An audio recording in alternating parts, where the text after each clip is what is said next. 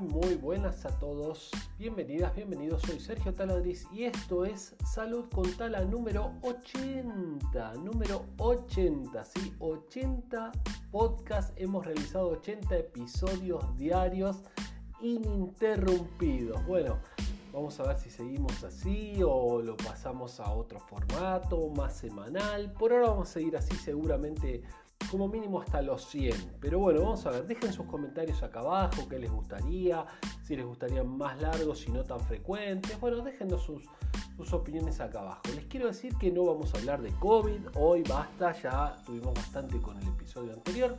Entonces vamos a hablar de, eh, y ya pasamos a tema, cenar temprano podría ayudar a prevenir la diabetes y bajar de peso.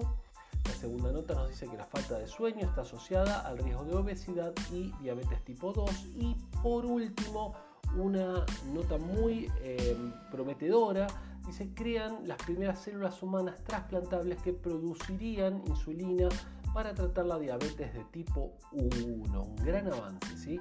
¿Comenzamos?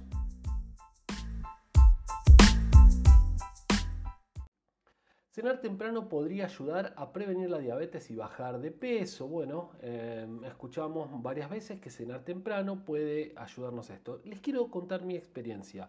Saben que yo practico ayuno intermitente, me permitió bajar muchos kilos, 15 prácticamente, eh, sin mucho esfuerzo, mm, comiendo lo mismo que comía. La verdad que es, eh, para mí es genial, el ayuno intermitente es fantástico, ¿eh? esto de estar un tiempo largo sin, sin comer y después comer normal. Obviamente si comías mal hay que tratar de corregirlo. Tenemos un taller de nutrición ayuno intermitente en nuestra página web www.institutotaladriz.com.ar. Los invito a que lo miren. Bueno, entonces yo practico ayuno intermitente y entonces como o una vez al día o como en pocas horas lo que debería comer en todo el día. Pero bueno, la alimentación tradicional, los nutricionistas tradicionales recomiendan cuatro comidas al día. No estoy de acuerdo, pero bueno, vamos a continuar con la nota. Em, en este sentido, es conveniente cenar temprano o bien no ir a dormir inmediatamente después de comer. Eh, alimentarnos según el reloj biológico, bueno, los hábitos alimentarios y el nivel de actividad física están directamente relacionados con el peso y el desarrollo o prevención de enfermedades metabólicas, justamente como la diabetes. ¿no?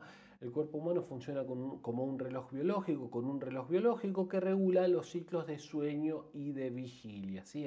lo que se llama el ritmo circadiano. El metabolismo sigue un ritmo, por lo que el sistema enzimático también está listo para recibir la comida en determinados rangos horarios. Con esta premisa, cenar temprano podría prevenir la diabetes y ayudarnos a mantener un peso adecuado, un peso óptimo. ¿sí? Las personas que cenan e inmediatamente se van a acostar tienen mayor probabilidad de sufrir lo que se llama em, síndrome metabólico. Y esto, bueno, hay eh, investigaciones publicadas que así lo garantizan o, lo, confirman. Los enlaces acá abajo, como siempre. ¿sí? Eh, los que se alimentan exclusivamente por la noche tienen mayor eh, riesgo de desarrollar resistencia a la insulina. O sea, producen insulina en eh, forma normal, pero el cuerpo no eh, produce el efecto que debería producir con esa cantidad de insulina. Por lo tanto, se forma un círculo vicioso donde tiene que producir más insulina y eso es muy malo para el páncreas y eso puede llegar a conducir a una diabetes. ¿sí? Bueno, de la misma manera que si consumen mucho azúcar, eso toman muchas bebidas eh, gaseosas comunes, eh, las que tienen azúcar, no las light. Y bueno, eh, ya lo hablé en otros episodios esto también, pero bueno, lo peor que pueden hacer después de fumar, lo peor que pueden hacer para su salud es tomar gaseosas eh, azucaradas. Bueno, o de las peores cosas. estudios llevados a cabo con estudiantes determinan resultados similares. bueno, profesional de la salud, cenar temprano y desayunar, dicen acá. Bueno, a ver, que se entienda, yo, eh, por ejemplo, en mi caso, em, a veces los voy rotando, pero eh, noto que la comida, mm, cuando, cuando, como lo hago a las 6 de la tarde aproximadamente, entre las 6 y las 7, por ejemplo, ahí trato de comer y ya está, comí entre las 6 y las 7, o sea, entre las 19 y las 20, comí todo, todo lo del día y ya está. Ahí hago una comida al día entre las 18.30 y 19.30 más o menos, ¿sí? Ahí yo estoy desayunando, porque esto de desayunar es romper el ayuno. ¿Cuándo desayunas? ¿Cuando te levantás o en tu primera comida? Ahí estás desayunando. Digamos que yo desayuno, entonces les digo, a veces lo voy cambiando, pero a las 18.30 aproximadamente desayuno. Bueno, pero acá hablan de desayunar cuando uno se levanta, ¿no? Entonces dice, bueno, que es muy importante desayunar para esta alimentación tradicional. Eh, entonces, cenar temprano podría prevenir la diabetes. Bueno, interesante. La falta del sueño está asociada a riesgo de desarrollar obesidad y diabetes tipo 2. Acá hay una cosa que hace un tiempo leí que me, me, pareció interesante. Cuando nosotros no descansamos lo suficiente en el sueño, tendemos a tratar de recuperar nuestro, nuestro cerebro ahí reptiliano, nuestro cerebro primitivo, ese cerebro que nos hace mantenernos con vida, eh, digamos, de, forma eh, no tan razonada, sino muy, muy a nivel em, instinto básico.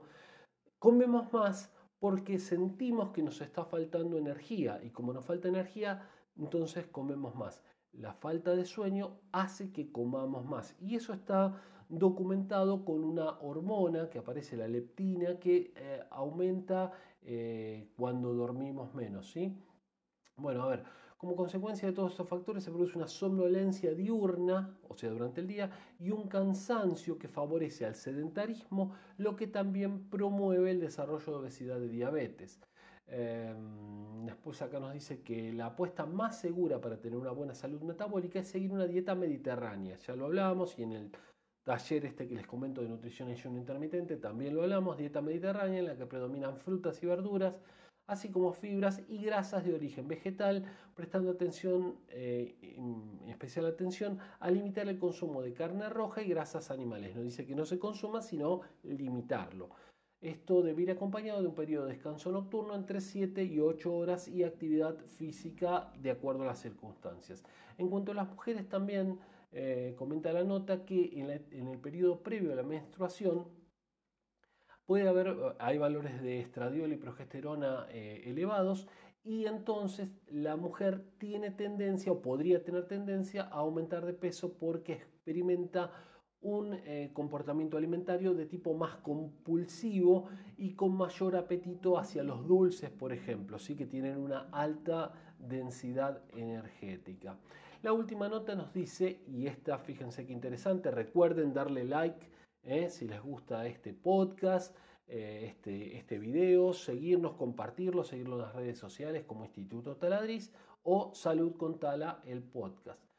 La última nota nos dice entonces este avance tan interesante que se están haciendo las primeras células humanas trasplantables que producen insulina para tratar la eh, diabetes de tipo 1. Recordemos que la diabetes de tipo 1 o diabetes juvenil es la que necesita que el paciente se aplique insulina, mientras que la diabetes de tipo 2, que em, es eh, el 95% de las personas que tienen diabetes tienen diabetes tipo 2 y el 5% restante tiene diabetes tipo 1, la más grave, la que necesita aplicación de insulina, mientras que la diabetes de tipo 2 puede ser controlada con hipoglucemiantes, o sea, medicamentos que bajan la glucemia, o sea, el azúcar en sangre, orales. ¿sí?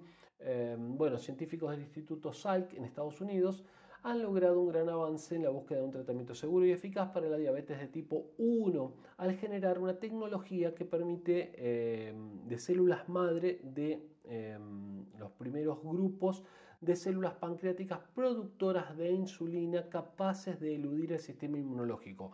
Porque el problema es este. Eh, si seguimos con la nota, a ver, vamos a seguir acá.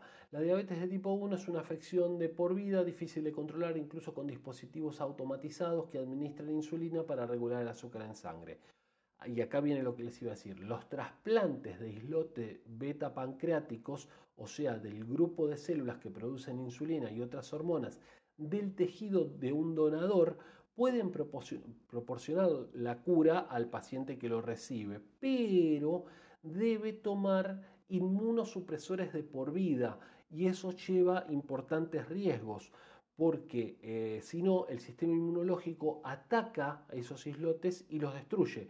Entonces es como que rechaza el órgano, ¿sí? en este caso es el pedacito de órgano, ¿sí? los islotes que producen eh, la insulina en el páncreas y entonces eh, tienen que tomar em, este, estos medicamentos em, inmunosupresores. Pero el sistema inmunológico también está inmunosuprimido ante cualquier ataque bacteriano, viral, de, por hongos o por eh, parásitos o por lo que sea que venga de afuera. Entonces es muy, muy peligroso eso.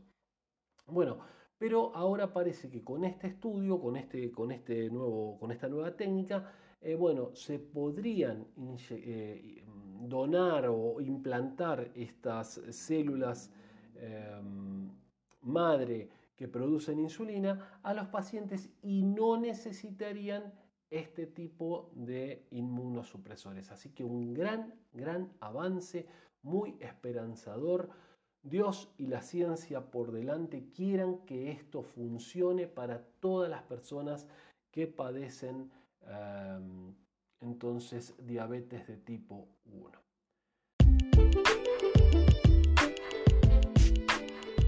Gente, llegamos al final. Bueno, un, mensaje ahí esperanzador. Ojalá, ojalá evolucione rápidamente todo esto y se pueda lograr en poco tiempo que las personas puedan utilizar esta técnica para eh, solucionar este problema grave que es la diabetes de tipo 1. Eh, sigan el podcast, nos estamos viendo en el día de mañana. Soy Sergio Taladriz, les mando un saludo muy grande. Cuídense mucho y nos estamos viendo mañana. Chao.